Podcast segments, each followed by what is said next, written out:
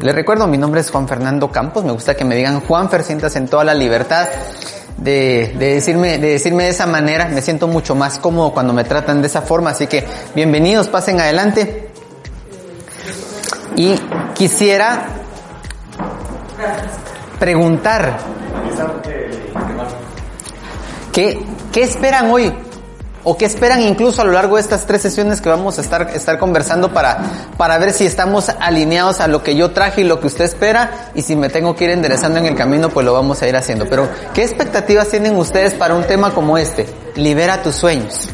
A ver. ¿Qué espera? ¿Por qué se metió? ¿Por qué se inscribió? Si el que está dando el pastor Carlos está buenísimo. ¿Por qué se inscribió a este? A ver. Libera tus sueños. ¿Por qué se inscribió a este tema? A mí porque me trajeron, dice alguien más.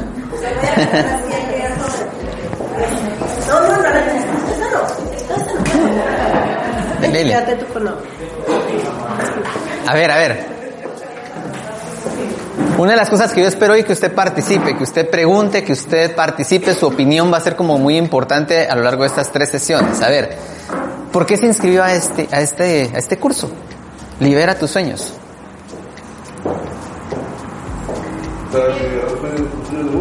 ¿Perdón? Para liberar los sueños de uno, ¿sí? Yo en lo personal eh, creo desde que me convertí mamá. Ajá. Creo que mis sueños pasaron como a segundo plano. Ujú. Y, y últimamente he estado como analizando muchas cosas, ¿verdad? Creo que muchas metas que yo tenía en aquel entonces las dejé como de un lado para poner a mis hijos como una prioridad. Eh, pero últimamente he estado analizando eso, ¿verdad? Que si es, que si, que si es malo también como alcanzar uno uno de sueños, ¿verdad?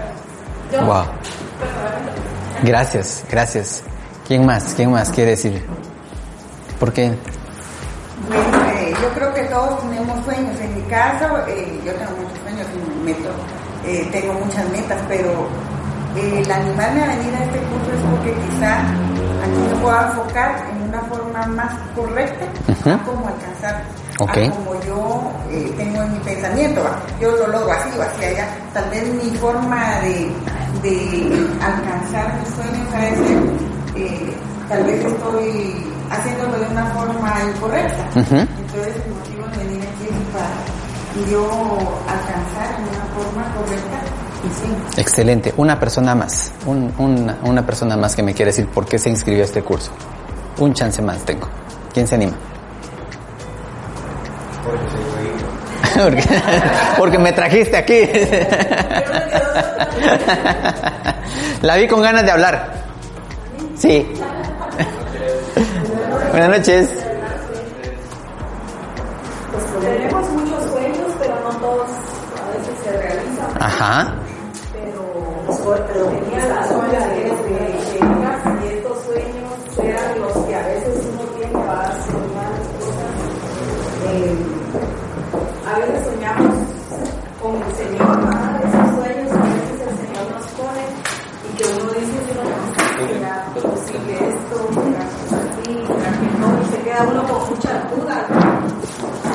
Habrá sido el señor o los tamales que me comí anoche, dijo usted, ¿verdad?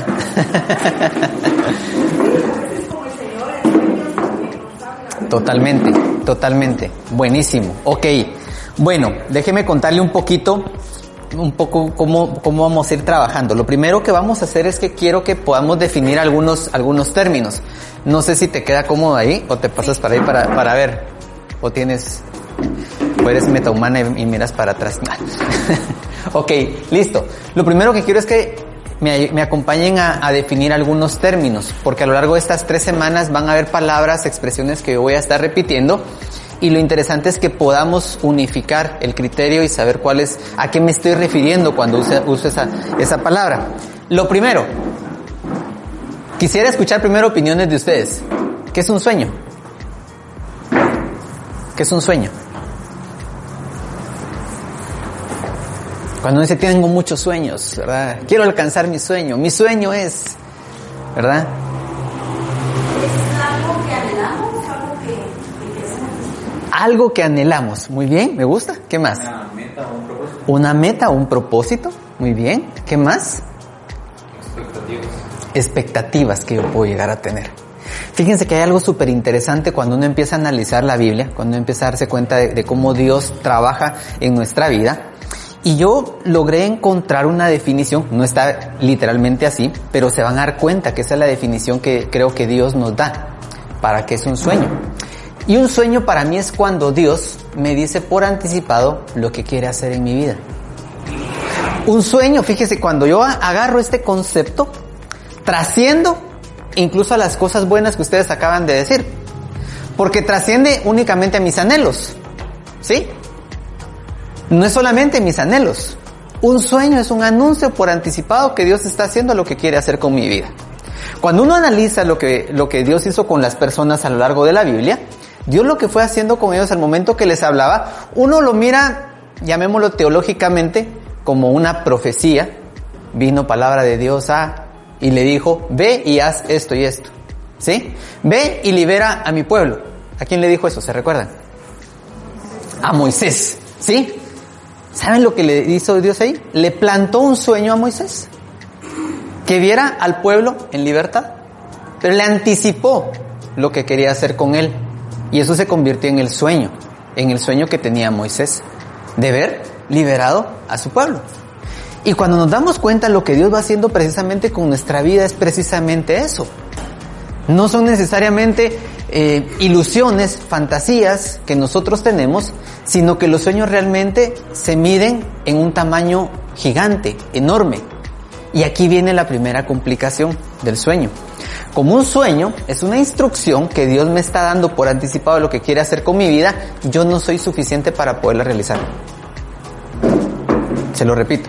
Como un sueño es tan grande, yo no soy suficiente para poderlo realizar. Porque el que me está dando la instrucción es Dios. Fue lo que le pasó otra vez a Moisés. Ve y libera. ¿Y cómo le voy a hacer? Mano, si salí huyendo del, del- de Faraón porque maté a, un egipcio y ahorita estoy acá y ni hablar puedo y no tengo... No puedo. Sí, no podés. O sea, Moisés no era suficiente para cumplir el sueño que Dios le estaba plantando. ¿Qué necesitaba Moisés para poder cumplir el sueño?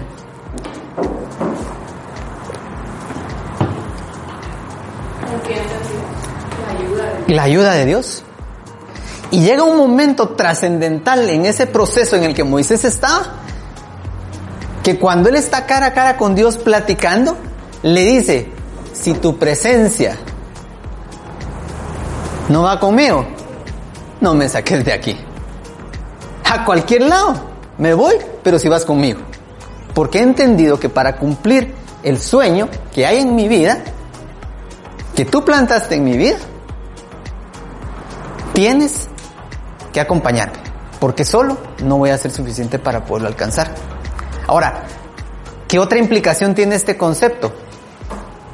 Que un sueño nos va a asustar.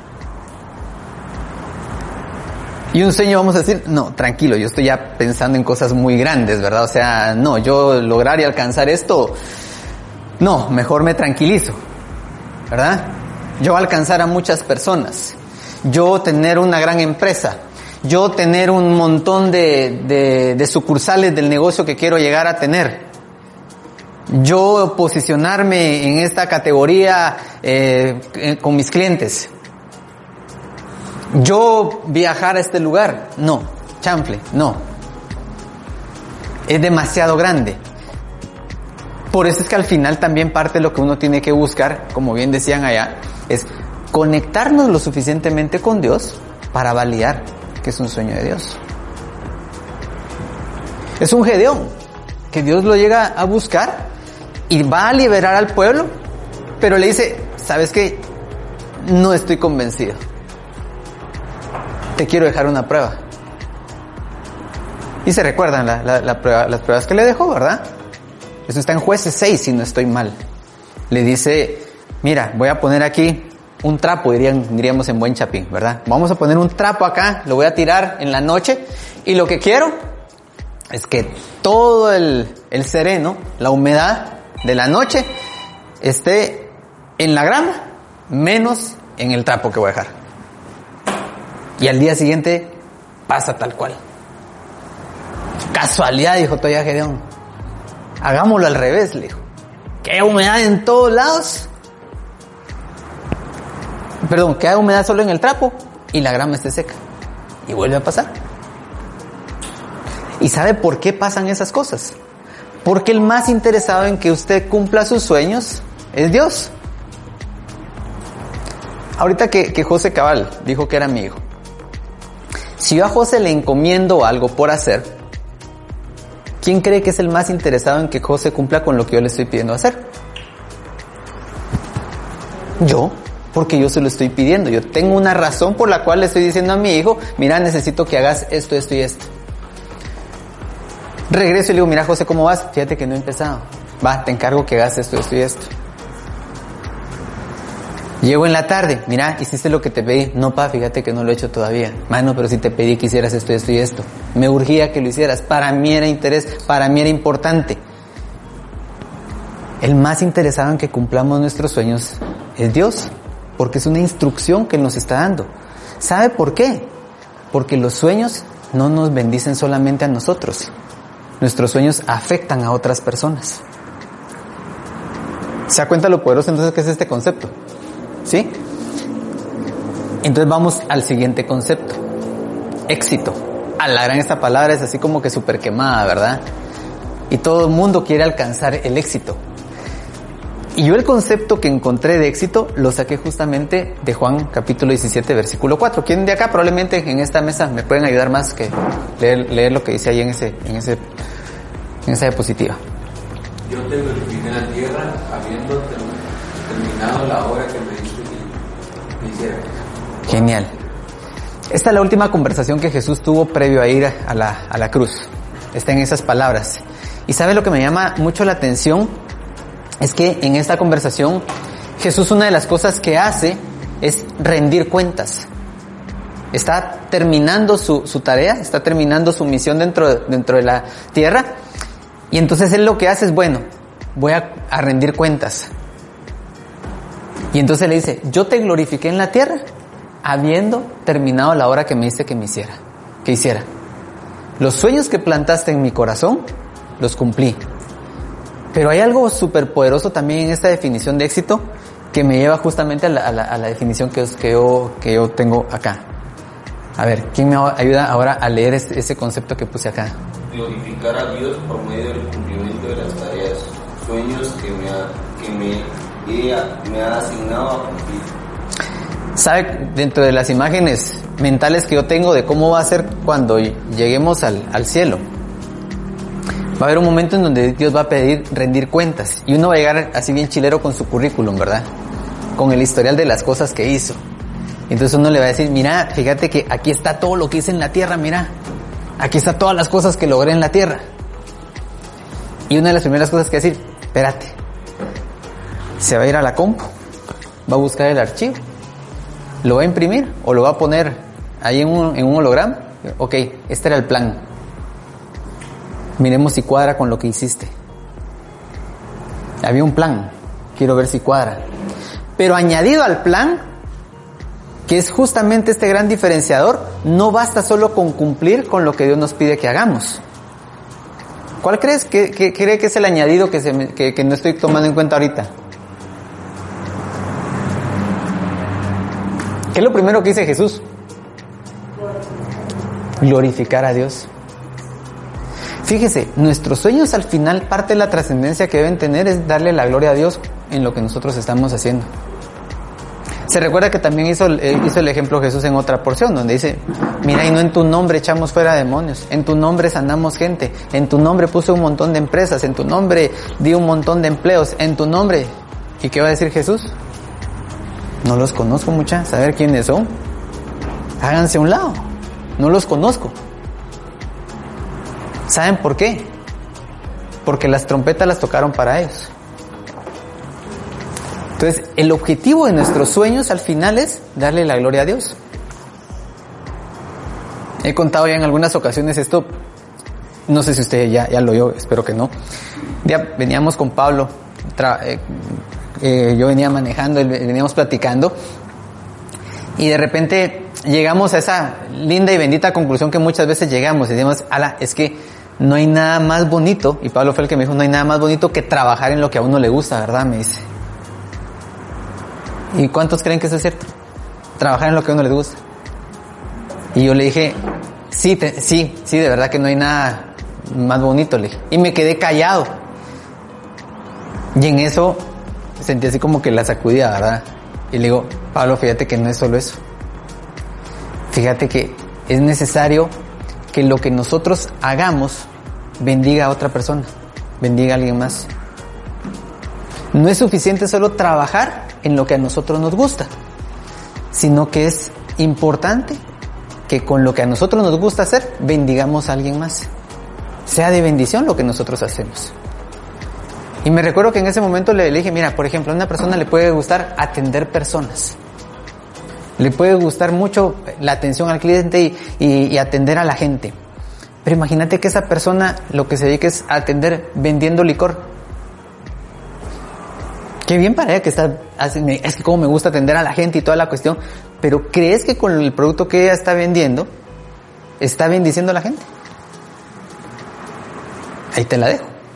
Y ahí se las dejo. Entonces no es suficiente únicamente con hacer lo que a nosotros nos gusta, sea lo que sea. Sea que a mí me guste cocinar, sea que a mí me guste jugar, sea que a mí me guste hablar, sea que... El gran desafío es cómo hago para glorificar a Dios por medio de lo que Él me ha pedido hacer. Y entonces llegamos a otras cosas importantes que hoy quisiera que nos pudiéramos terminar de poner de acuerdo. Es que justamente es, es- lo que yo les decía. Dice, nuestros sueños para estar alineados al plan de Dios deben estar orientados a bendecir a otros. Y este fue el pasaje que yo le mencionaba a Pablo en ese, en ese momento. ¿Quién de atrás me quiere ayudar a leer el, el pasaje? Esta, esta parte de acá.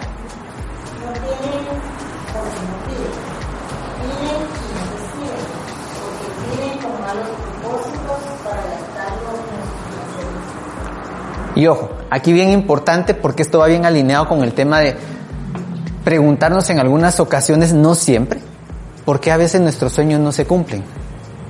Lo primero es porque no pedimos. Está dentro de nosotros a veces el deseo del crecimiento, del desarrollo, de las grandes metas, de los grandes objetivos, como decían acá, pero no pedimos, no nos atrevemos a pedir. Entonces lo primero que dice, ¿por qué no tienen? Porque no piden.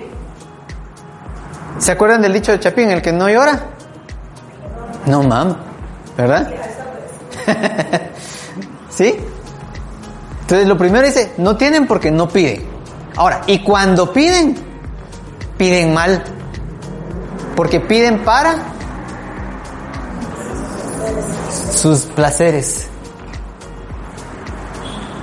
O sea, piden solo para sus propios beneficios. Es que yo quiero tener esta gran empresa para yo tener esto. Porque yo quiero esto. Porque tal y tal cosa. Porque. Entonces estoy buscando el centrarme en mí. Y cuando el centro somos nosotros, Dios se sale de la ecuación. Dale pues y me contas cómo te va. Como todo es para vos, dale. Pero cuando la intención de nuestro corazón es la de bendecir a otras personas, para eso te di el sueño. Por eso quería que destacaras. Por eso quería que fueras tan influyente en tu entorno. Por eso quería que, quería que fueras un empresario exitoso para que la gente pueda ver de las cosas que yo soy capaz de hacer. ¿Sí? Para que en el momento, como nos, nos gusta mucho ver fútbol con aquellos, para que en el momento en que eches el gol, hay dos formas de decir.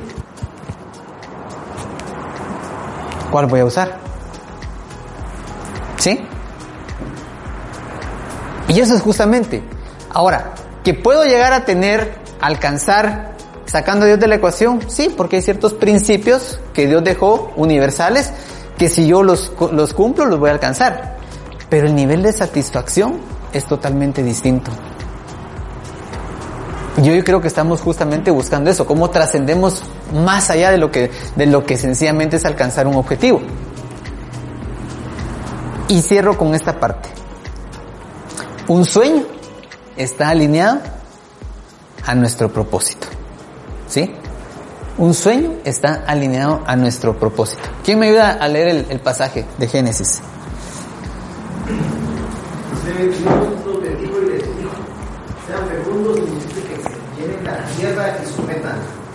ejerzan dominio sobre los peces del mar, sobre las aves del cielo y sobre todo ser viviente que se mueve sobre la tierra. Genial. Entonces miren, los sueños que Dios ha dado a cada uno de nosotros, y yo le garantizo algo aquí. Si yo empiezo en este momento a preguntarle cuáles son los sueños que usted tiene, cuántas personas estamos acá, nos vamos a encontrar con sueños totalmente diferentes. ¿Sabe por qué? Porque todos tenemos un propósito distinto, una razón diferente por qué, nos, de, de por qué estamos en este mundo.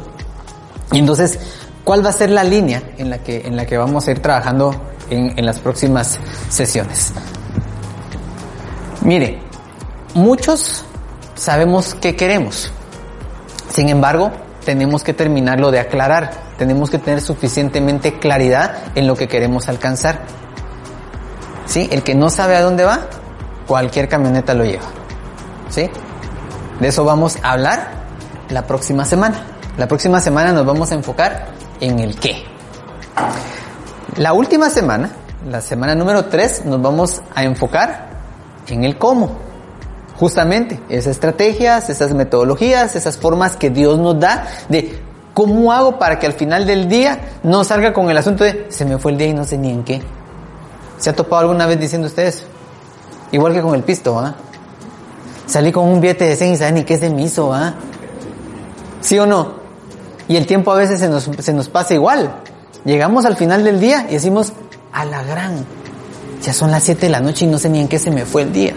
Lo único que sé es que estoy bien cansado, bien cansada, pero no logré nada de lo que quería alcanzar. ¿Sí?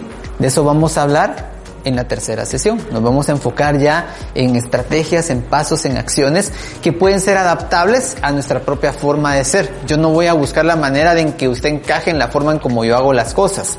Le voy a buscar la manera de mencionar algunos principios que al aplicarlos usted puede encontrar su propia manera de hacer las cosas. Y hoy me quiero enfocar precisamente en el por qué. ¿Por qué quiero alcanzar el sueño? ¿Sí? Y entonces, el primer paso para poder liberar nuestros sueños es recordar que estoy consciente que hay un sueño que debo vivir. Logro liberar mis sueños cuando estoy consciente que hay un sueño que yo logro vivir. Por eso es que no es malo que usted esté diciendo, ¿será que es malo que piense en mí ahora? No, para nada, al contrario. Una de las primeras cosas que, que yo creo que el, el, enemigo, la vida y a veces nosotros mismos hacemos como un autosaboteo es restarnos la capacidad de soñar. Esa famosa frase que nos dicen también, soñar no cuesta, cuesta un montón. ¿Sí? De niños soñamos con un montón de cosas. ¿Sí? De niños soñamos con grandezas. De niños soñamos que vamos a alcanzar y a conquistar muchas cosas. Sobre todo en las fantasías que uno puede ver en la televisión. Entonces decimos, yo quiero ser eso, yo voy a hacer eso. Buenas noches, pase adelante. Y, esa, y esas fantasías que nosotros tenemos, conforme empieza a pasar el tiempo, empezamos a ver que la realidad es otra. Y entonces a veces nos roban la capacidad que nosotros tenemos de soñar. ¿Y saben lo que llega a pasar? Nos empezamos a conformar con el día a día. El sueño que, Dios le había puesto a Moisés de liberar al pueblo no empezó con la zarza ardiente. Empezó 40 años atrás. Lo que pasa es que Moisés lo intentó hacer a su manera. Lo intentó hacer a su forma. Y cuando no le funcionó, se frustró. Y entonces empezó a vivir una vida monótona, del día a día, lo que caiga, lo que vaya saliendo. ¿Sí? Y entonces uno cae precisamente en esa, en ese tipo de, de vida donde estoy buscando trabajo. ¿Y en qué? En lo que sea. ¿Cómo que en lo que sea? Sí, o sea, tengo necesidad y pues en lo que sea. Ok, y lo que sea le va a llevar a alcanzar los sueños que usted tiene en su vida. Ay Dios, papayito, yo no estoy para soñar. Y ahorita estoy para pagar cuentas, para salir de los clavos, de los problemas, de las situaciones que tengo. Perfecto, hay problemas, hay situaciones, pero eso no tiene que quitarme a mí la capacidad de soñar. De eso vamos a hablar un poquito como digo en la última sesión.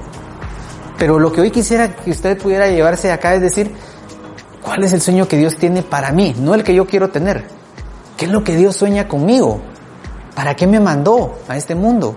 ¿Qué es lo que Él espera que yo pueda realizar? Un día platicando con un mi amigo, con Henry, que creo lo conocen, le digo, mira vos, yo creo que uno de, mis propósitos, y me lo dijo así tan tranquilo, es hacer pisto, me dijo. Pero me gusta, quiero hacer pisto para bendecir a otra gente, me dijo. Y el tipo es un emprendedor, no ha hecho tampoco el montón todavía, pero en ese camino va, yo sé que lo va a alcanzar. Pero hay una razón y un motivo por lo que él, por lo, que lo, está, lo, está haciendo. Que es parte de- del desafío que nosotros tenemos entonces. Y este es mi versículo base de hoy. ¿Sí? Es el, versículo que a mí me sustenta todo lo que estoy platicando el día de, hoy. Dice, porque somos hechura suya. Creados en Cristo Jesús. Y hasta ahí pudo haber pu- puesto Pablo un punto y hubiera quedado chilero el versículo. Dígame si no. Soy hechura suya, creado en Cristo Jesús. Punto. Sigamos con el que viene. Sin embargo, en ese momentito, al oído, Dios se le acercó y le dijo, para. Y le terminó de decir, para hacer buenas obras. Y otra vez, ahí pudo haber parado. Pero le sigue diciendo, las cuales Dios preparó para que anduviésemos en ellas. Ala, logra verlo. Eso se llama plan. Es que las cosas buenas que dicen no las hice yo por mi propia iniciativa. Entonces cuando decimos, a la gran, mira lo que acabo de hacer. A la, mira el gran negocio que acabo de poner. A la, mira lo que acabo de construir. A la, mira el lugar donde estoy trabajando. A la, mira la oportunidad que, que estoy aprovechando. El lugar a donde me invitaron. ¿Qué pila soy? Mm, mm. Ese estaba preparado. Sabe que hubiera sido clavo que no lo haga. Porque ya había un plan. Porque cuando yo le iba a decir, mira, yo hice una gran empresa, sí, aquí estaba en el plan. Mira, ¿y dónde está las 10 sucursales que tenías que hacer? Porque eso era parte del plan. ¿Dónde está el viaje que tenías que estar? Porque era parte del plan. ¿Dónde está la construcción que ibas a lograr? ¿Dónde está el sueño que estabas por realizar? Porque eso era parte del plan. Las cuales Dios preparó de antemano. Y eso, eso es lo que me da peso para lo que le estoy diciendo. Hay un sueño en su, para su vida, pero que no procede de usted. Viene de parte de Dios. Y eso es lo que nos lleva a responder el por qué. Porque me da razón. Cuando yo pienso en la, en la pregunta ¿por qué? El por qué me da propósito. El por qué, entonces, tiende y está muy alineado a mi identidad. Cuando yo respondo el por qué, me va a ayudar a definir el qué. A veces queremos empezar al revés. Y se recuerdan que a veces nos dicen eso. ¿Qué haces? Y creemos que somos lo que hacemos. Y eso nos empieza a confundir un montón. Empezamos a mezclar conceptos e ideas que nos empiezan a distorsionar. Cuando yo me empecé a dar cuenta que el qué afectaba a veces mi identidad, el qué hacía, afectaba mi identidad, yo dije, no, es que no es cierto. Yo trabajé, yo me gradué como ingeniero industrial y le digo a la gente, pero no soy ingeniero industrial. ¿Cómo así? Sí, hay un cartón que dice que me gradué de ingeniero industrial, que pasé por una carrera, que estudié, que saqué el, el privado y todo lo que usted quiera, ahí está el cartón, no, es más, el cartón está ahorita en el, en el carro todo doblado que apareció gracias a Dios. Eh, no sabía ni dónde estaba, hace como tres semanas me, me lo devolvieron y ahí está, se lo puedo enseñar. Y, y yo no soy ingeniero industrial. Fue parte de una preparación académica que obtuve, pero mi corazón es un corazón de comunicador. Y eso no lo define un cartón. ¿Sí? Cuando yo empecé a caer en cuenta, fue en una ocasión, fíjese lo, lo simple que fue. Entró al lugar donde yo trabajaba, yo trabajaba en la industria textil como encargado de compras. Y me llegaron a presentar a un nuevo compañero, compañera por cierto. Mira, te quiero presentar a fulanita, eh, ah, mucho gusto, mire, le presento a, a, Ju- a Juanfer. Juanfer es el encargado de compras.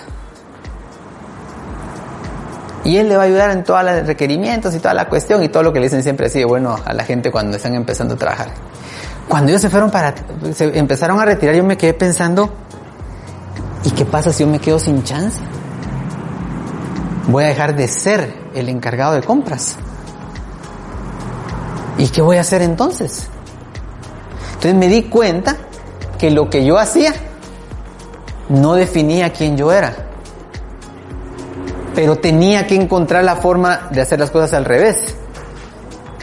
Tenía que encontrar quién era para entonces saber qué era lo que quería hacer. Y ahí es donde entra esta bendita pregunta. ¿Quién soy? ¿Se ha preguntado alguna vez usted quién es? No qué hace. No qué tiene. ¿Quién es? Si a usted le quitan todo lo que usted tiene y usted deja de hacer todo lo que usted hace, ¿quién es? Si usted no le hablara a las personas de sus ocupaciones del día, que tienen que ver con, sus, con su trabajo, que tienen que ver con sus actividades, si a usted le quitaran todas sus posesiones materiales, le quitaran esos cartones que ha, que ha logrado acumular a lo largo de- del tiempo, o los que estamos esmerándonos en sacar algunos, que veo aquí que estamos esmerándonos también varios en, en sacar cartones, porque quiero ser el ingeniero, porque quiero ser el licenciado, porque no y no está mal que aspiremos, pero mi punto es no definamos eso en base a un cartón. Como yo le dije una vez a mi amigo que estaba trabado con el tema que quería estudiar y toda la cuestión. Entonces le digo, mira, una pregunta. ¿Vos querés conocimiento o querés reconocimiento? Le dije. Porque si querés conocimiento hay un montón de información en internet para eso que querés estudiar y no necesitas eh, pagar nada. Ahora, si querés reconocimiento, es decir, el cartón al final, ahí sí tienes que pagar. Pero no me metas cuento que porque no te, que porque no dinero no puedes estudiar, le dije. ¿Quién es usted?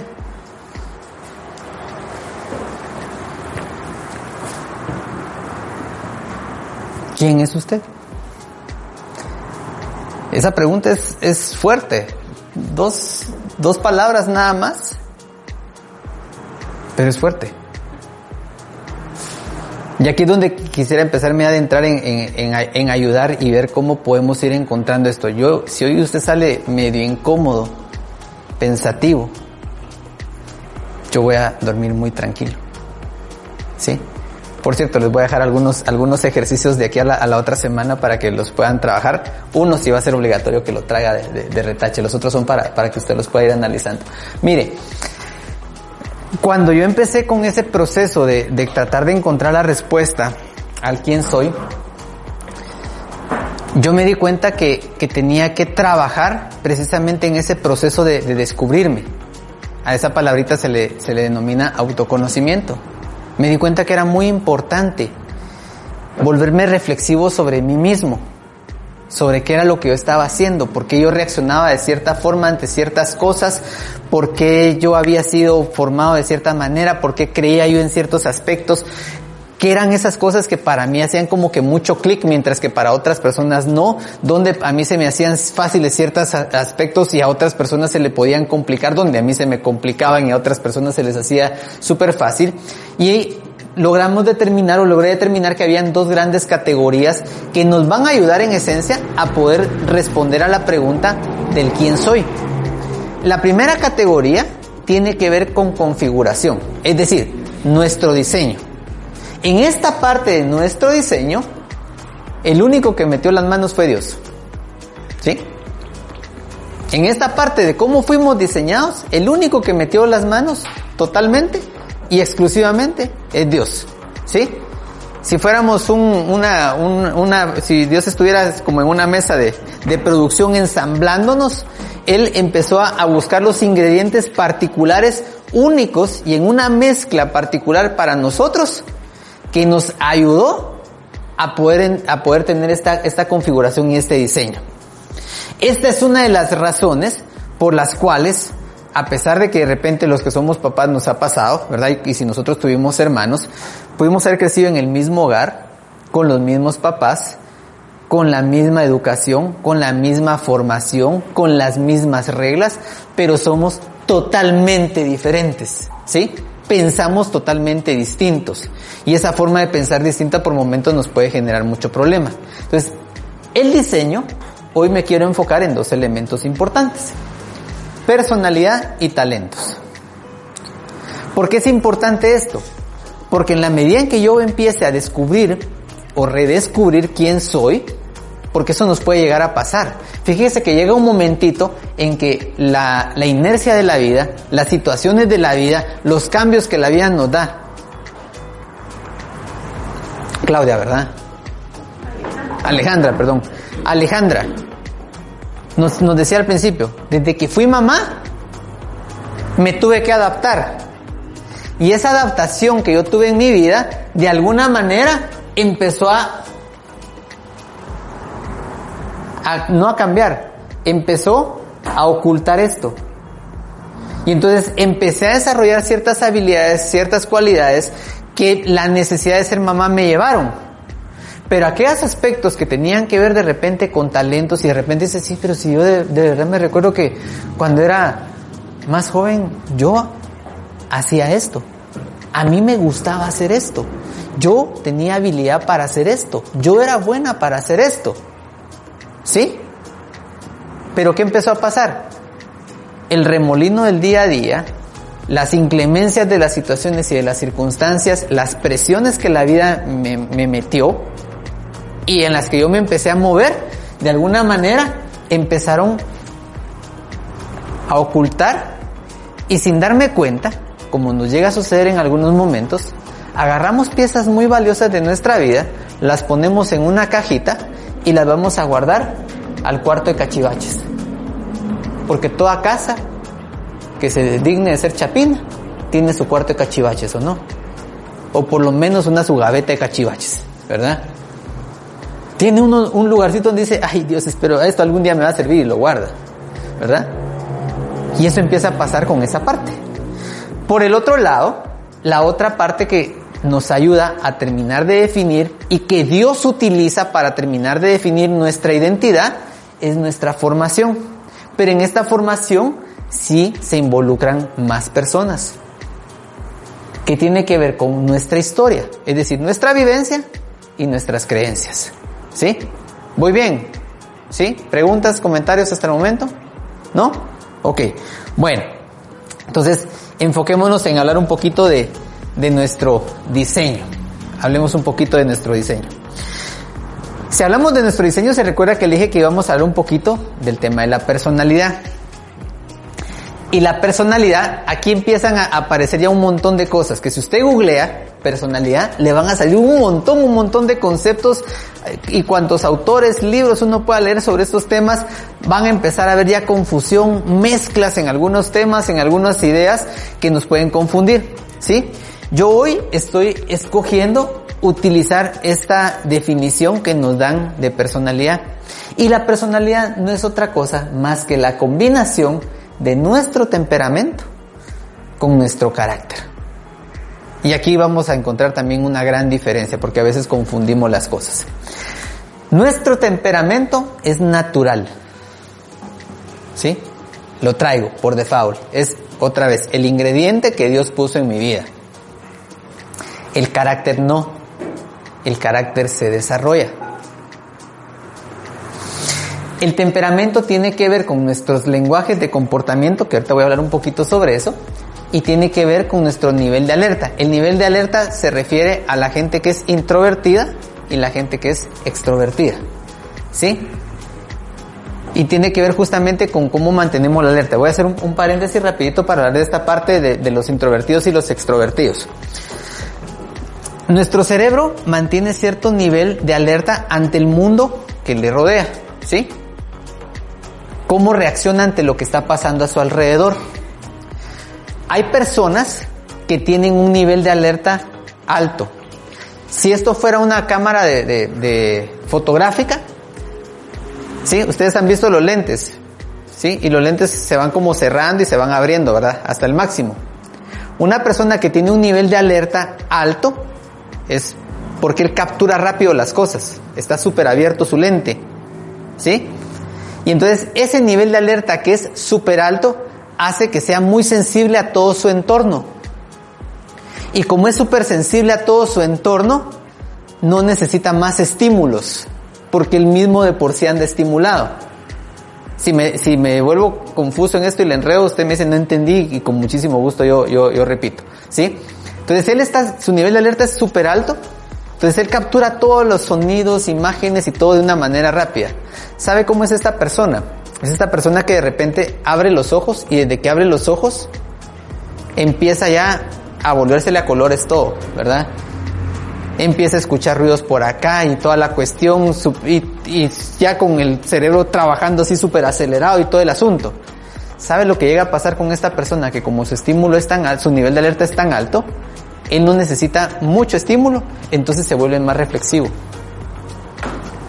Y es lo que conocemos como un, como un introvertido. ¿Sí? Un introvertido lo que hace es que dice, hay mucha bulla, entonces yo me hago para un lado. ¿Por qué? Porque no me gusta, a mí no me gusta la bulla. ¿Sí? Se sube a un carro y de repente ahí está el gran musicón con gran volumen y, tan, y un ratito, vos le puedes bajar volumen, porfa. Es que a mí no me gusta tanto volumen. A mí me gustan las cosas más tranquilitas, como que más despacio, toda la cuestión. ¿Por qué? Porque soy muy sensible a lo que está pasando a mi alrededor. Entonces lo que hace el cerebro es que trata de compensar ese nivel de alerta que tiene en no exponerse a mucho estímulo por fuera. Por el lo contrario, el que tiene el nivel de alerta bajito, es decir, el lente cerrado, ¿qué necesita? Iluminación, bulla, relajo, fuerza. Entonces es el que cuando se despierta dice, ay Dios, cinco minutos más, ¿verdad? Y cuando de repente él abre los ojos y ya se paró y ni, ni se da cuenta, salió de bañarse y ni siquiera se ha fijado que es, de, que es de día, ¿verdad? Le amanece hasta como a la tercera taza de café, ¿verdad? Esta persona, entonces lo que necesita es subirse al carro, poner el gran musicón, ir, ir ahí moviéndose, platicar, es el que entra en una reunión, ¿qué tal muchacha? ¿Cómo están? ¿Por qué? Porque si no, su nivel de alerta no se va a compensar. Ahora, lo que sí es que hay un rango entre todos estos. La gran mayoría estamos en el medio, por eso es que a ratos aguantamos bulla, a ratos un poquito no y toda la cuestión, ¿sí? Entonces, eso es justamente a lo que se refiere este nivel de alerta, cómo yo me comporto con los estímulos que están de mi lado. Mientras que el carácter tiene que ver con aquellos aspectos que yo voy a desarrollar para poder gobernar de mejor manera mi temperamento. El temperamento nos lleva a decir, yo así soy. El carácter nos lleva a generar adaptabilidad ante el entorno que yo estoy teniendo. ¿Por qué? Porque me conozco y porque he desarrollado la famosa inteligencia emocional. Algún día hablaremos de él. ¿Sí? Pero eso es básicamente. ¿Sabe cuál es la mejor analogía que le puedo dar? Un jinete con un caballo. ¿Quién creen ustedes que es el caballo? ¿El temperamento o el carácter? El temperamento. El temperamento es el, es el potro salvaje. Es el que dice así soy yo. Al que le gusta bueno y al que no también. ¿Verdad? Yo así digo las cosas, yo así me comporto, a mí me tienen que aguantar, mire yo le voy a advertir, yo soy de esta manera, mire aquí, mire allá y toda la cuestión. Ese es el temperamento. ¿Sí? Y muchas veces el temperamento lo confundimos con carácter. Mire, yo soy una persona de carácter fuerte y si a mí algo no me gusta, yo grito y me alego. No, ahí me está diciendo que su temperamento es más fuerte que su carácter. ¿Por qué? Porque el carácter es el dominio y el gobierno que yo tengo sobre mi temperamento. Es la adaptabilidad que yo hago al entorno en el que me desarrollo. Es el saber que hay momentos en que yo me saco de onda y cómo me logro controlar. Y que hay áreas, hay situaciones que todavía a mí me falta de gobernar. Por ejemplo, aquellos saben que una de las áreas donde el caballo me domina a mí todavía es cuando me hacen perder tiempo. Esa onda, mira, así. ¡ah! Y no hay forma que el jinete logre agarrar bien todavía la onda de esa parte. Y sea quien sea. A veces me ha pasado hasta con clientes. Y esta onda me, me complica. Y sé que es parte de lo que mi temperamento natural me lleva y me puede llevar a desembocar. Porque tal cual usted ve en la imagen, si yo no logro dominar el potro, ¿qué va a pasar? Me va a tirar. Y por eso es que pierdo relaciones, por eso es que pierdo eh, oportunidades. Y eso no es solamente la persona que, sa- que, que sabe gritar, sino que aquel que también se lo aguanta. Porque hay temperamentos cabal que nos van a llevar a, no hombre, déjalo pasar, no digas y toda la cuestión, pero me estoy haciendo un daño. Igual, mi temperamento es más fuerte que mi carácter. Lo que pasa es que otra vez, como le digo, confundimos el carácter con saber gritar y no necesariamente es eso. Ahora, ¿cómo funciona entonces esta parte de nuestro, de nuestro temperamento? ¿Cómo está, está diseñado? Cuando hablamos del comportamiento es esa forma como espontánea, natural que yo tengo de poderme, de poderme eh, conducir ante, ante mi alrededor. Yo no sé si ustedes en algún momento han escuchado esa, esa clasificación de los temperamentos como el colérico, el melancólico, el sanguíneo y el flemático. ¿Quiénes la han escuchado? ¿Sí? ¿La han escuchado? Ok. Déjenme contarle de dónde salió eso.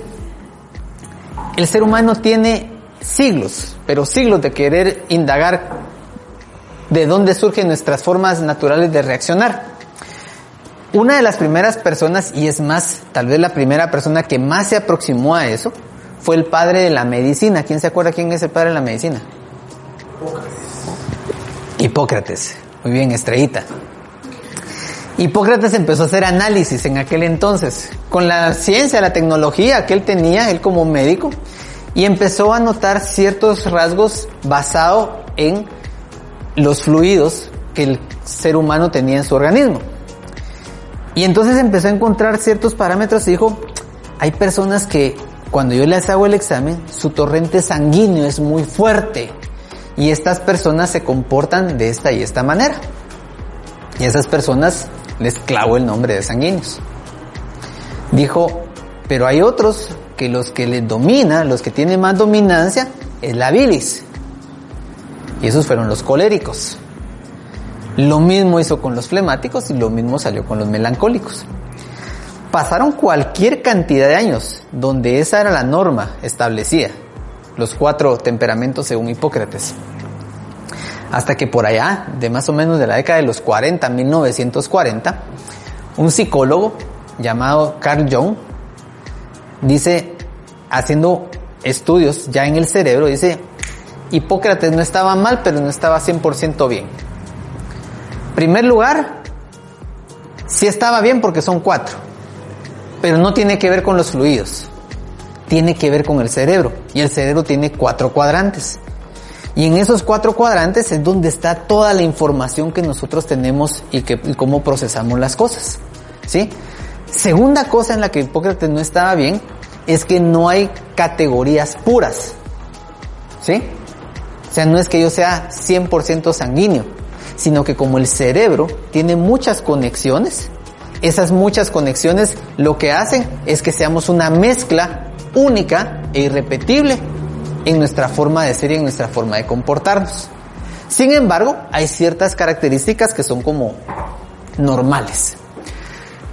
Supongamos que aquí está la nariz y esto es nuestro cerebro visto desde arriba. Nuestro cerebro tiene cuatro cuadrantes. Uno, dos, tres, cuatro. ¿Sí? Y están nombrados de acuerdo al, lugar donde se encuentre. El lado frontal izquierdo, el lado frontal derecho, el lado posterior izquierdo y el lado posterior derecho. Cada uno de ellos sabe cómo es, hablándolo ya más a nuestra época. Es como que si fuera un sistema operativo diferente. ¿Sí? Aquí está Android, aquí está iOS, aquí está Windows y aquí está Linux. Cuatro formas de programar totalmente distintas y que no son compatibles en muchos casos entre ellas. ¿Sí? Hay aplicaciones que corren acá pero que no corren acá. Así de fácil. Y así es como opera nuestro, nuestro cerebro. Ahora, ¿qué es lo que llega a pasar acá? Que cada uno de nosotros tiene uno de estos cuatro cuadrantes como un cuadrante que le vamos a llamar dominante o preferente de manera natural. Un ejemplo simple que yo pongo es, imagínense que aquí hay cuatro personas de diferentes estaturas. Y usted lanza una pelota al centro, por arriba. ¿Quién es la persona que tiene más posibilidades de agarrarla? La más alta. La más alta. Eso pasa con nuestro cerebro. El área, el cuadrante que es nuestro área preferente o dominante, cuando entra cualquier estímulo, una palabra, una expresión, o alguien que pasa, cualquier estímulo, esa área preferente la toma primero, la procesa y la riega después al resto del cerebro. Y así es como nosotros nos comportamos de manera natural. Ahora, como le digo, cada uno opera de una manera distinta. Por ejemplo, ¿cuáles son las características que tiene cada una de ellas? ¿Me ayudas? Y vamos a ir en este orden leyendo cada uno. Empecemos con el frontal izquierdo, porfa. Palabras, resultados, cuánto cuesta, qué vamos a ganar. Orientado a que las cosas sucedan rápidas y eficaces. Efectivamente. Efectivamente. Ok, esta parte de nuestro cerebro es la parte que está enfocada mucho en el tema de los resultados. Rapidito y de buen modo. Me urge. Es, es la parte de nuestro cerebro que está pensando más en que las cosas tienen que pasar a que en cómo se tienen que, que que hacer. ¿Sí? Mira, no sé cómo le vas a hacer, pero yo lo necesito para allá, para antier. Este modo generalmente es el que a todos nos funciona cuando somos clientes, cuando necesitamos algo.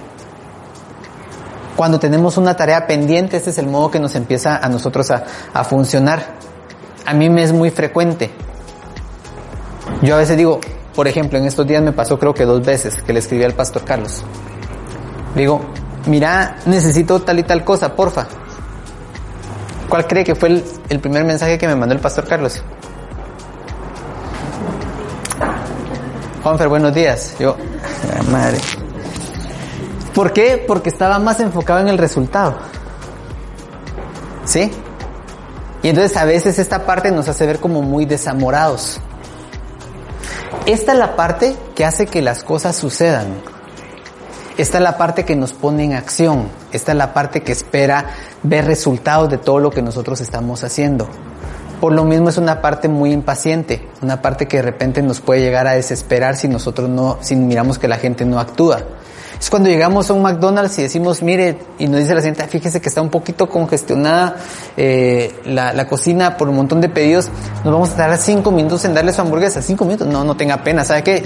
Bórreme el pedido, ya no me lo cobre. ¿Por qué?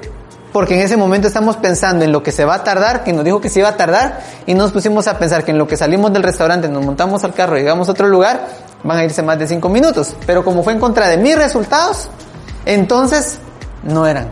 Era como yo quería.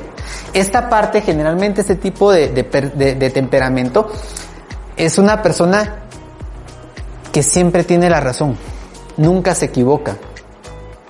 Y hay de aquel que le lleve la contraria. ¿verdad? ¿Sí? Es el que quiere, el, el que quiere mandar aunque no sea el jefe. Es el que quiere, que, el que pide jalón y quiere manejar. Sí, ¿verdad? Es esa parte de, de nuestro cerebro que a todos nos llega a funcionar en algún momento, vuelvo a repetir, es una parte inquieta, muy enfocada en resultados. No le importa cómo, pero hay que, hay que lograr las cosas. Vamos con el, con el siguiente. Palabras, palabras, ideas, cómo causo impacto en la, en lo- cómo causo impacto en los demás, orientado a que sea, que.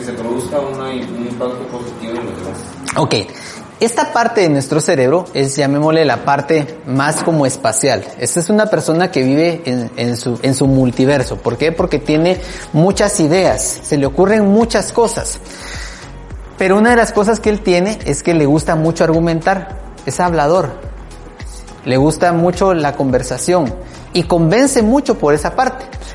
Tiende a querer quedar bien con la gente, entonces es barato para decir que sí, se compromete mucho con las cosas. Eh, es muy ocurrente y no le gusta la rutina, le desespera mucho las, las cosas que son rutinarias. Es de los que pueden decir en el último momento, se me ocurrió, estaba pensando, usted ya tiene organizado y planificado todo y dice, ¿y qué tal si cambiamos esto? Mano, ya está invitada, sí, pero sí sale hombre, todavía da tiempo, no te preocupes, yo me encargo. ¿Verdad? Disfruta con esa adrenalina de, de, las cosas que son urgentes y entonces en algunos momentos son provocadores de caos, ¿sí? Pero ¿sabe lo que le ayuda mucho a esta persona? Es esto, mire. ¿Se acuerda que vaya que decía casaca mata carita? Es por este. Ahora, el del lado izquierdo lo que le dice, sí, pero dinero mata casaca, le dice el otro. ¿eh? Entonces, este, esta parte de, de, de, de nuestro cerebro lo que busca es esa parte de argumentar se puede meter en un montón de problemas, pero como tiene esa habilidad para poder, para poder argumentar a las personas, en ese momento los convence. Una vez viajamos con, mis hijos, yo tenía que ir a, devolver el, carro, viajamos con en familia, tenía que ir a devolver el carro. Y cuando llegué, me di cuenta que se me había olvidado un documento que tenía que presentar en ese momento. Y en lo que yo regresaba y toda la cuestión no nos iba a dar tiempo, ¿verdad? Bueno, empecé con aquel, el, con aquel asunto con el cuate usted. Al final lo convencí de que me aceptara la fotografía que me mandaron aquellos por, por celular. ¿Por qué? Porque aprovechamos muchas veces esta parte. Un, un, cuidado que tiene que tener esta parte es que tiende en algunos momentos a ser desordenado. Pero lo que decimos es que es mi propio orden. ¿Sí? Yo me entiendo en mi desorden, es una frase que, que suele mucho decir esta parte de, nuestro cerebro, ¿verdad? Cuando yo trabajaba en la radio, me recuerdo que yo tenía una mesa larga, eh, tal vez un poco más larga que esta y, y, y así de ancho. Y yo me iba y dejaba papeles, libros, un montón de cosas así, ¿verdad? Y cuando llegaba a veces, sobre todo si iba a alguna reunión antes de llegar a la oficina y cuando llegaba la señora que hacía la limpieza tan chula ella, me había ya ordenado los, según ella, ¿verdad? Mis papeles y toda la cuestión y así cuando entraba, madre, ¿y ahora cómo voy a encontrar las cosas? Decía yo, ¿verdad? Porque yo tenía en ese desorden mi forma de, de dónde estaban cada, hasta que le tengo que decir, mire, no me toque la mesa, ¿verdad? O sea, si mira que hay basurita o algo, levante los libros, sacuda y me los vuelve a dejar ahí. Si quiere papel, lo, pero no me desarme mi desorden, ese es mi orden, le decía yo a ella, ¿verdad? Esto es lo que hace esta parte de nuestro, de nuestro cerebro. Vamos con el siguiente. Posterior derecho. Palabras, relaciones. ¿Cómo nos coordinamos mejor? Orientando a concluir lo iniciado y hacer sentir bien a los demás. Ok. Esta parte de nuestro cerebro, lo que está enfocado es en la parte de las relaciones. Las personas que tienen una dominancia en esto son las personas que están altamente enfocadas en el tema del servicio. Son personas que están buscando entregarse en la ayuda a las demás personas. Le gusta mucho la interacción, el, convivir, el compartir. Es el que arma el grupo de WhatsApp. Es el que en la oficina le recuerda a la gente, muchis, ¿a dónde vamos a ir a almorzar hoy? Miren, hoy vi que en la cafetería hay buñuelos, eh, ya, ya pedí una porción para todos. Miren el fin de semana que vamos a hacer, juntémonos y todo el asunto. Es el que no es parte del equipo de recursos humanos, pero quiere estar organizando, eh, inflando globos en el convivio, ¿verdad? Adornando y todo ese tipo de cuestiones. ¿Por qué? Porque le gusta esa armonía, esa parte de la convivencia, es el que le gusta invitar a la gente a la casa, es muy buen anfitrión. Este modo se fija en detalles interesantes pero en beneficio de la gente. Es muy buen lector del lenguaje corporal de las personas. Él puede pasar por alguien y decir, ah, mira, yo vi que Martita hoy, tiene algo, ¿verdad? ¿No? Bien, a Martita algo le pasa. ¿Por qué? Eh, su mirada no es igual que todos los días se fijó. Esta persona es la que por naturaleza puede desarrollar una mejor empatía con las personas. Este no cree en empatía. Esa es la empatía, son charadas, son cuentos de aquí, no se pasó vale las emociones a nadie, dice este, va.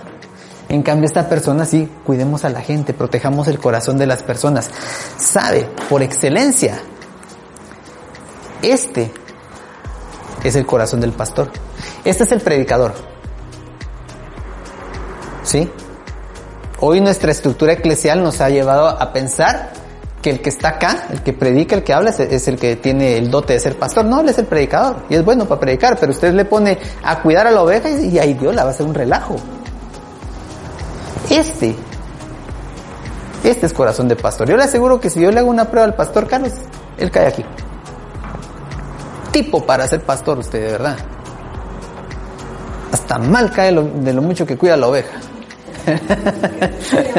sí. ¿Sí o no?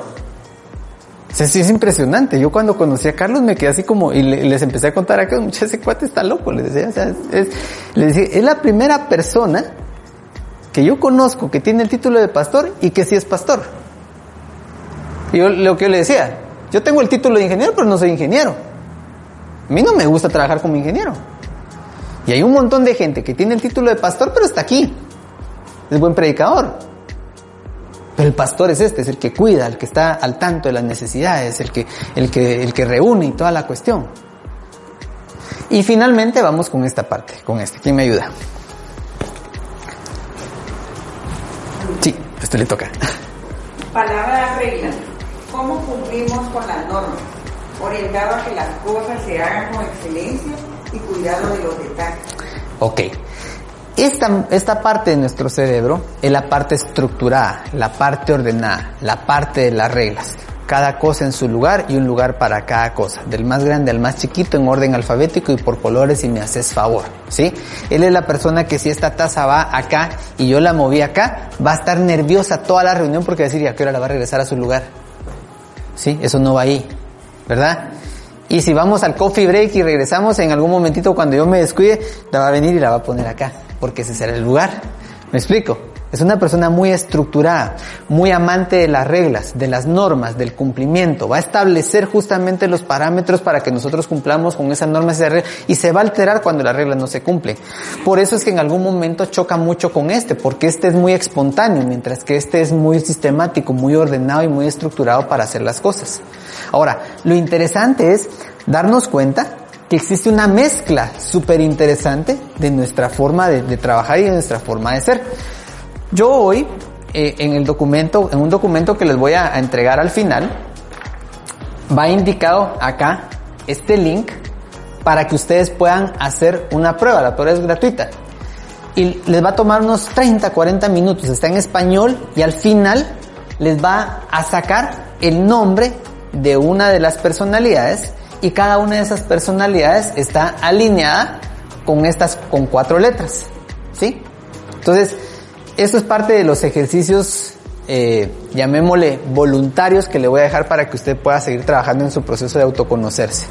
Pero para que usted sepa, al final tenemos que van a ser 16 tipos de temperamentos, donde hay cuatro en cada uno de los diferentes cuadrantes. Que esto tiene que ver mucho, como le digo, qué tan expuesto está nuestro cerebro a ciertos aspectos, qué tan, digamos, qué tan enfocados a los resultados somos. Entonces seguramente va a estar muy por acá. ¿Qué tan enfocados hacia los detalles somos? Probablemente va a estar muy enfocado por acá. Entonces, el resultado que les va a dar, les va a dar el nombre de un personaje y les va a dar muchas características de esa personalidad o de ese temperamento que a veces estos cuates es como, como magia, ¿verdad? Es como magia lo que el, resultado que, que me, que me tira. Pero es parte de las herramientas que yo quiero que usted pueda tener para poderse seguir conociendo y descubriendo. ¿Sabe por qué? Porque esto es lo que nos ayuda a funcionar mejor. Yo trabajaba en el área de compras y compras era, era un trabajo que a mí me cansaba, me, me agotaba. ¿Sabe por qué? Porque mi configuración en- temperamental está en este cuadrante. Y el trabajo del detalle está acá, del lado opuesto. Entonces, cuando yo logré entender que mi forma de ser era distinta a lo que la vida me había adaptado, dije, ¿qué tengo que hacer para moverme para acá? Y empecé a buscar actividades que me empezaran a ayudar a esto. Vuelvo a repetir, de esto vamos a hablar un poco más en las próximas sesiones. Pero la idea es, si yo logro entender cómo fui diseñado, vuelvo a repetir, a aquellos les gusta jugar fútbol, pero uno es ofensivo y el otro es defensivo. Si usted los pone a jugar al revés, se sienten incómodos y usted dice no están jugando bien. ¿Y estos qué les está pasando? ¿Son malos jugadores? No, los pusieron a jugar en una posición equivocada. ¿Sí? Usted se ha puesto a pensar si Messi hubiera brillado lo mismo si lo hubieran puesto como portero. Va, como defensa. Sería la leyenda que soy. Si Cristiano Ronaldo le ven, mira, estás alto, estás cuadrado, estás mamado, vas de portero. ¿Te cree que el bicho hubiera llegado al lugar donde llegó siendo portero? Pues es buen jugador, pues es para jugar fútbol. Sí, pero me pusiste en una posición en la que yo no brillo. Entonces, entender esto de mi configuración es cómo me diseñó Dios para que yo pueda brillar de una mejor manera. Y el resto de cosas lo que busco es quien me complementa. Y entonces me voy al siguiente elemento. Hablar de talentos. ¿Qué es un talento? Un don, una virtud, ¿qué más? Una capacidad. No lo tengo anotado acá, pero le voy a dar el, el- y, y no tengo marcadores acá. La otra, la otra traemos. Anote este nombre. Marcos, Marcus con, con U, Marcus Buckingham. Marcus Buckingham es, en mi opinión, una de las personas que más ha dedicado tiempo a su vida a estudiar el tema de los talentos. Cualquier libro que usted lea de Marcus Buckingham le va a ayudar enormemente para el tema de los talentos. Y de Marcus Buckingham yo aprendí este, este concepto. Y él dice que un talento es un patrón, es decir, algo que se repite, un patrón de pensamiento, sentimiento o comportamiento que se repite de manera natural y se puede aprovechar productivamente. Repito, un talento es un patrón de pensamiento, de sentimiento o de comportamiento que se repite de manera natural y se puede aprovechar productivamente. Le puedo sacar raja. A veces pensamos que el talento tiene que ver solo con la motricidad, es decir, con el comportamiento. Pero el talento muchas veces, hay personas que su talento está en la forma en cómo piensan. Hay personas que son buenas para ocurrírseles ideas, pero son malas para ejecutarlas. ¿Le ha- ¿Se han topado con personas así? ¿Por qué? Porque su talento está en pensar, en ser estrategas, en idear, en ser ocurrentes. Pero muchas veces, ah, es que a este solo se le ocurren cosas y nunca hace nada. Ok, entonces ponerle con alguien que sea bueno para hacer las cosas. Hay personas que su talento es la parte de los sentimientos, la identificación, la conexión que tienen con las personas. Y a eso es a lo que le sacan provecho. Un psicólogo, por ejemplo, que sea talentoso de manera natural en la parte empática, brillante el tipo. Es lo que se necesita. Que él sepa identificar cómo me siento, qué hacer con mis emociones, con mis sentimientos. El tipo brilla. Entonces, el talento al final tiene que ver con cómo puedo yo aprovecharlo productivamente. Un amigo me decía, sacarle raja a tus pasiones. ¿Qué te gusta hacer? ¿Qué sos bueno para hacer? ¿Y, cómo le saco raja? Entonces, para eso, le quiero dejar cuatro palabras. Y también hay un ejercicio que le estoy dejando ahí voluntario para que lo pueda llegar a, a realizar. Y en este ejercicio voluntario, eh, la primera palabra que le quiero comentar es instintos. ¿Qué son esas cosas, reacciones, pensamientos, sentimientos y acciones que usted ejecuta de manera instintiva? Que no le cuesta, que usted reacciona. Expóngase, por ejemplo, a situaciones, llamémosle de crisis. ¿Qué es lo primero que hace cuando se va la luz? ¿Qué es lo primero que hace, por ejemplo, en un embotellamiento? ¿Qué es lo que hace ante, una, an- ante un accidente? Entonces, su forma de reaccionar instintivamente habla mucho del talento que usted tiene. Si usted observa un accidente, hay personas que dicen, mucha, llamen un doctor. Ok, usted está moviéndose a la acción, usted es de los que vuelve, le gusta resolver las cosas. Miren cómo se siente. Misma persona, mismo accidente, pero reaccionando de manera distinta. ¿Sí? Hay personas que de repente se va la luz y personas que se asustan. Hay personas que se ponen a molestar. Hay personas, mucha tranquilos, nadie se asuste. Yo me recuerdo, mi mamá era así. Tranquilos, nadie se asuste. Como yo era el más pequeño de la casa, Juan Fernando, ¿dónde estás? A la par soy a mamá, les. Ah, va, aquí quédate. Y de repente mi, una, mi hermana, busquen las candelas y toda la cuestión. O sea, reaccionábamos de manera distinta. El problema muchas veces con los talentos, y en esta parte hay que tenerle mucho cuidado, es que son tan naturales que pensamos que todo el mundo lo puede hacer. ¿Sí? Y entonces lo minimizamos. Tal vez usted tiene el talento de escribir, pero como piensa que todo el mundo puede escribir, entonces eso no es talento si todo el mundo tan fácil que es. ¿Verdad? Jugar fútbol tan fácil que es. Dirigir personas, ahí Dios cualquiera lo puede hacer. Pararse a hablar enfrente de la gente, yo lo hago. Entonces, aquellas cosas en las cuales nosotros somos talentosos nos juegan la vuelta porque son tan naturales que pensamos que todo el mundo lo puede hacer. Entonces, piensen en esas cosas. Segundo elemento, segunda palabra, intereses. Una pregunta fácil que le puedo dar para que usted piense en el tema de intereses. Si yo le diera un vale para que usted comprara un libro todos los meses en una librería, ¿cuál sería el tema que usted estudiaría? Si usted pudiera pagarse un curso en cualquier lugar del mundo para estudiar algo, ¿qué estudiaría? Si usted tuviera la oportunidad de reunirse una hora a platicar y aprender de alguien, ¿con quiénes se reuniría? ¿Quiénes son esas personas? Yo me quisiera reunir con él para aprender de él cómo hace esto, cómo ejecuta eso, cómo vive esto. Eso tiene que ver con intereses tiene que ver con aquellas cosas que usted dice, ala, quiero aprender eso. Quiero crecer en estas áreas. Y eso denota talento, porque difícilmente usted va a buscar aprender en aquello que no es talentoso.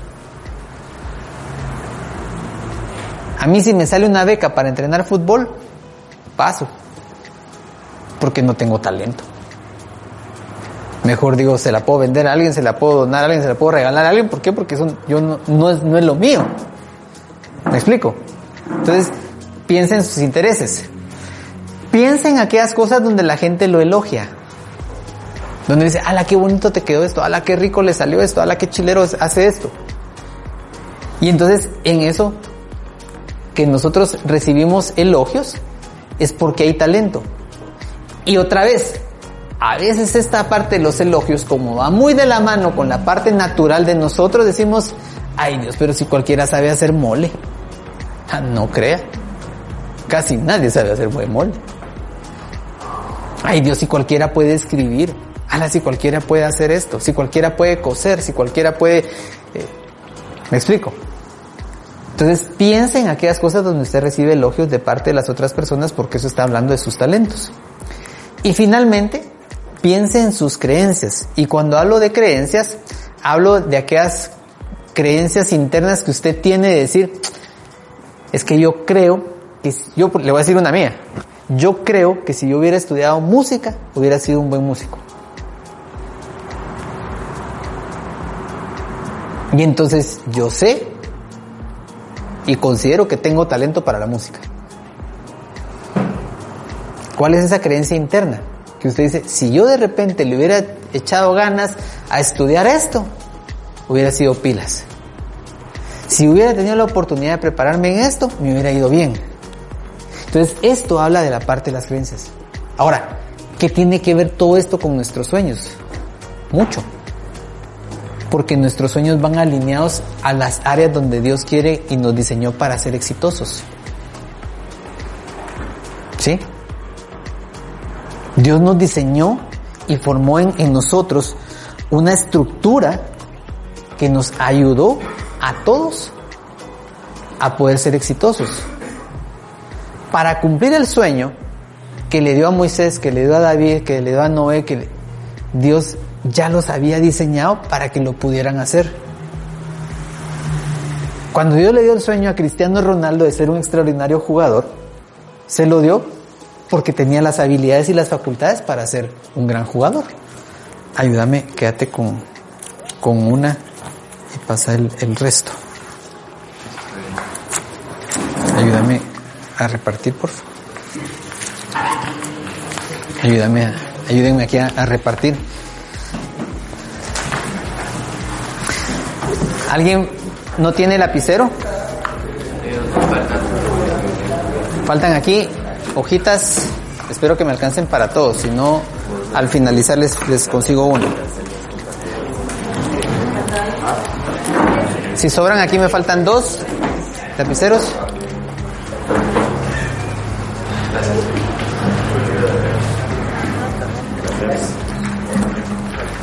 ¿Alguien más necesita lapicero? Ayúdenme si quiere repartir acá. ¿Faltan lapiceros ahí?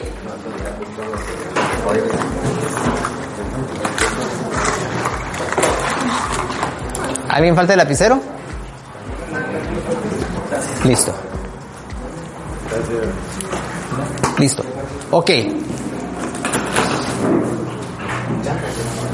Y de la mano ayúdame a, a, repartir una a cada uno de estos. Quédense con uno y pasen el resto. Para ir, para ir cerrando. Ya estoy en la, en la parte, en la parte final. Ok. Mi historia. Le dije, los diferentes ejercicios que le he estado dejando, se los dejo de carácter voluntario. Ahora, este que estoy dejando ahorita, que para eso les acabo de entregar esta, esta hoja grandota que les acabo de dar, es para que trabajemos de aquí a la otra semana en este ejercicio que se llama mi historia. Y para eso vamos a hacer, y lo que quiero que haga ahorita es el dibujo, que se lleve por lo menos el dibujo, este es un, este es un formato, usted lo puede hacer como usted quiera, de un árbol. Pero tiene que tener las siguientes, los siguientes componentes. Una raíz, tronco, sus ramas y sus, y sus frutos, ¿sí? Entonces necesito que usted haga, eh, utilizando, maximizando lo más que pueda el espacio, ¿verdad? Utilice lo más que pueda el, el espacio. Puede hacer una ceiba, puede hacer un pino, puede hacer lo que usted quiera, pero necesito que tenga raíz, tronco, ramas y fruto.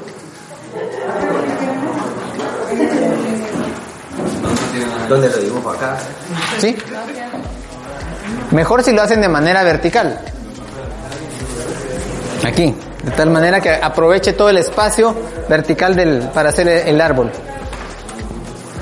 ¿Te falta hoja? ¿Tendrán por ahí alguna hoja que haya sobrado? No, de las, de las grandes. No. Te consigo una al final. Tengo en el, en el carro. Ah, así igual. Sí, aquí os, aquí os se doy después. Ahí está. Va.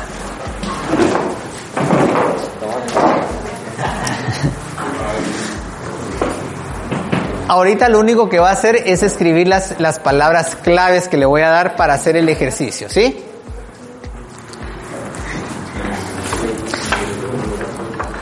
Este árbol lo que va a hacer es que va a representar nuestra vida, la historia de nuestra vida, cómo se ha ido formando nuestra vida en, en esta similitud de ser un árbol. Esta hoja la tiene que traer la otra semana, oye, ¿sí? Esta la tiene que hacer, tiene que, que llenarla y la, y la tiene que traer la próxima semana.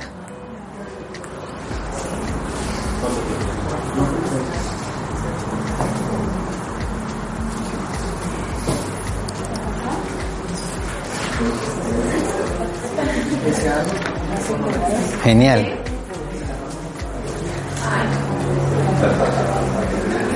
Pero se las puede poner ahí.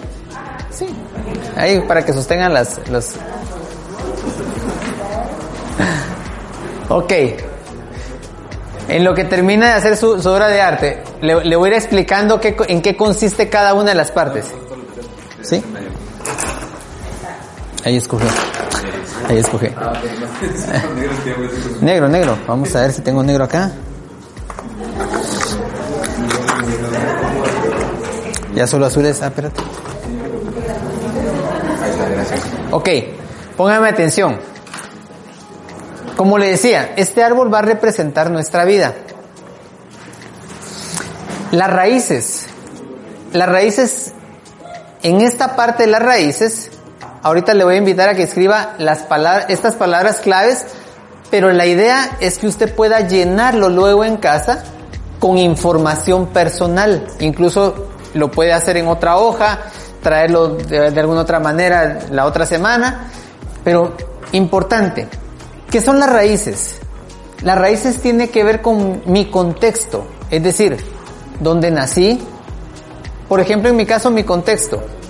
Eh, yo soy el menor de cuatro hermanos, aunque mis tres hermanos son de papá diferente.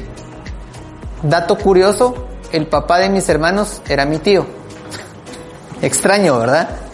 Mi mamá estaba casada con un mi tío, enviudó, mi papá empezó a, a, echarle el hombro de apoyarla y a los 12 años le echó un poco más del hombro y nació, ¿verdad? Entonces, los cuatro hermanos tenemos el mismo apellido, solo que somos de diferente papá. Cuando mis amigos llegaban a la casa y mis hermanos le decían a, a mi papá tío, se quedan así, mira, ¿y por qué tus hermanos me dicen? Porque era... entonces les contaba la historia, ¿va? Y todo así como, ese era mi contexto. Mi papá no vivió con nosotros durante, hasta que yo cumplí creo que los 11 o 12 años. No vivía con nosotros, pero siempre estuvo ahí presente. Entonces, ese era mi contexto, esa parte. Mis creencias, cuáles son como esas cosas muy arraigadas de mi forma de, de creer. Creencias importantes que tengo yo en mi vida. ¿Sí? Creencias que, que de alguna manera me ayudan a tomar decisiones.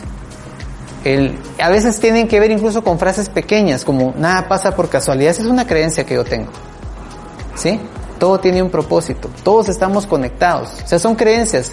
Frases pequeñas que de repente sin darme cuenta han ido marcando mi vida. Mis valores. Por ejemplo, yo sé que uno de los valores que yo vivo, que yo, y, me molesta cuando no se vive, es el valor de la justicia. Y eso me hace que yo sea muy objetivo. Y a veces le caigo mal a la gente por ser objetivo. Pero trato de que, de que las cosas sean justas. ¿Sí? Entonces, valores. Valores tiene que ver con aquellas cosas preciadas. Por ejemplo, yo valoro mucho las relaciones. Para mí son muy valiosas las Yo no voy a dejar ir una relación por dinero. ¿Sí? Yo he llamado gente que me ha debido dinero y que se ha, se escondido y me digo, mira, olvídate lo que me debes. Es que no vale la relación, tu amistad no vale ese dinero. Y no la voy a cuestionar por eso. ¿Te quieres quedar con esto? Dale, quédate, no hay problema. Para mí me importa más tener una relación con vos que el, que el pisto. Pero tiene que ver con eso, con valores, cosas que para mí son valiosas. En las raíces están cosas que yo no decidí. ¿Qué cosas yo no decidí? Yo no decidí dónde nacer. Yo no decidí los, los papás que tuve. Yo no decidí el colegio donde estudié, por ejemplo. ¿Qué cosas yo no decidí pero me afectaron? Yo no decidí que mis papás no estuvieran casados. Yo no decidí que tal vez mis papás se divorciaran, pero me afectó y se volvió parte de mis raíces. Y aquí entra otro aspecto importante, eventos definitorios. Eventos definitorios son esos momentos de vida que a mí me marcaron y se volvieron profundos en mi vida para tomar decisiones. ¿Sí? Por ejemplo, no porque estén ellos acá, pero un evento definitorio para mí fue el nacimiento de aquellos dos. Eso a mí me cambió totalmente la vida en muchos sentidos y es una raíz fuerte que yo tengo en mi vida. El que el nacimiento de ellos dos. Algunos de ustedes puede ser un evento definitorio, eh, el haberme casado, el haberme separado. El primer trabajo que tuve pudo haber sido definitorio por alguna razón. Mi primer novio. O sea, cada quien puede tener eventos que me marcaron por alguna razón, pero que fueron momentos que tal vez incluso ya estaba grande. Es más, alguien de repente, la pandemia, hay personas que de repente pandemia pudo haber sido un momento definitorio que le cambió la vida en muchos sentidos, porque me hizo reinventarme como persona en, en muchos aspectos. Eso es raíces. El tronco. El tronco habla de eventos que son significativos. Habla de épocas que fueron claves. Por ejemplo, una época que para mí es clave es la época del colegio. ¿Sí? La época del colegio es así como nosotros tenemos un grupo de, de bueno, creo que todos tienen un, grupo de WhatsApp de, de, cuates del colegio, eh, bromeamos, platicamos, los apoyamos, interactuamos. El colegio para mí fue una época muy importante. Otra época clave para mí fue el trabajo en la radio. Me formó, me definió en muchos aspectos. Pero también para los que hemos visto árboles en algún momento, creo que hemos visto que los árboles a veces tienen esos, esas rueditas, ¿verdad? A eso se le llaman nudos. Y los nudos son esos momentos de vida que pudieron haber sido difíciles, pero que igualmente me marcaron y fueron importantes. Situaciones que todavía no he resuelto. Esos aspectos que me dejaron como marcados y que es parte de mi forma de ser y que tengo que seguir trabajando. No es lo más elegante de mí, no es lo que más me gustaría presumir, pero es parte de quién soy, de quién soy. Y luego llegamos ya a la parte de arriba. Y en la parte de arriba, parte de los frutos, aquí se me olvidó hacer una, separación. Los frutos, ¿qué son? Consecuencias actuales que yo puedo llegar a tener. ¿Sí? Por cierto, esta presentación igual se las voy a hacer llegar al... Eh, me imagino que van a armar grupo de, WhatsApp, ¿verdad? ¿Sí? Entonces la voy a hacer llegar por el, por el grupo. Entonces, los frutos son las consecuencias actuales. Consecuencias actuales pueden ser cosas buenas.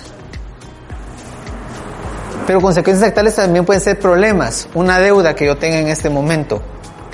Consecuencia actual que yo tengo, eh, no me hablo con mi mamá. Perdí una relación. Consecuencias actuales es eso. Frutos, logros, éxitos que yo he tenido. ¿verdad? El diploma que conseguí, el cartón que tengo ahí, eh, el reconocimiento que me dieron, el haber alcanzado este premio, el haber tenido mi empresa, cosas que me gusta tener y que al final es parte de, de, esos frutos bonitos que, que yo tengo, el, el, el, carro que compré, la casa que tengo, esos son logros que, que, que son importantes. Se me olvidó indicar, o sea, no lo separé aquí en el diagrama, pero por ejemplo, las ramas, por eso le, le hacía énfasis en las ramas. Las ramas son las relaciones significativas que yo tengo en mi vida. Amigos, mentores, guías, personas a las que estoy guiando, orientando. Relaciones significativas. Y finalmente, como parte de esta, de este enramado de las cosas, es esos aprendizajes y enseñanzas de vida que son claves para mí. Esas cosas que incluso me gusta compartirle a las demás personas. Esas cosas que yo busco que mis hijos sepan, que mis compañeros sepan, ¿verdad? Esas, frases que a veces empezamos con el mira patojo, te quiero decir algo, ¿verdad? Ese legado que queremos dejar de, enseñanza y de sabiduría que nosotros hemos llegado a adquirir. Entonces, este árbol, vamos a tener una semana para poderlo trabajar para que usted lo traiga la otra semana. Y lo primero que vamos a hacer la próxima semana es que vamos a formar parejas o grupos de tres justamente para compartir nuestro árbol. Esto nos va a llevar a, un proceso de reflexión de nuestra vida, de nuestra historia. Cómo llegamos al lugar que, que llegamos, independientemente de la edad que tengamos. ¿Sí? Porque a pesar de que podemos ser muy jóvenes, a pesar de que podemos tener ya un poquito más de recorrido en la vida, somos lo que somos por esa historia que también Dios ha permitido que tengamos. Hay cosas que no, no, no valoraríamos hoy en nuestra vida si no las hubiéramos vivido como las vivimos. Y que no apreciaríamos de la forma en que las apreciamos si no las hubiéramos atravesado como las hemos atravesado. Y con esto quiero cerrar hoy. No es lo que hago lo que define quién soy. Es quién soy lo que define lo que hago. Porque como dice Pablo en 1 Corintios 15, 10, por la gracia de Dios soy lo que soy. Entonces, mi intención hoy era incomodarlo por dentro para preguntarse eso, ¿quién soy? ¿Cuáles son mis sueños? ¿Qué anhelo? ¿Cómo me diseñó Dios? Y en, en la hoja que le, en esta que le entregamos, hay algunos ejercicios importantes. Está el link, que lo vamos a pasar también en el grupo de WhatsApp, para que usted haga la prueba de, de, de, lo, de los temperamentos. Se va a sorprender de los resultados, de verdad. Luego, está un pequeño ejercicio para que usted pueda llenar esos espacios en blanco de mis talentos y que esto lo pueda llegar a resumir en esta parte de acá. Y luego, que probablemente hacemos un pequeño repaso esto la próxima semana, está un listado muy corto de lo que dice la Biblia de quién somos. El quién soy, según lo que dice la Biblia que soy. Preguntas, comentarios que tengamos de hoy.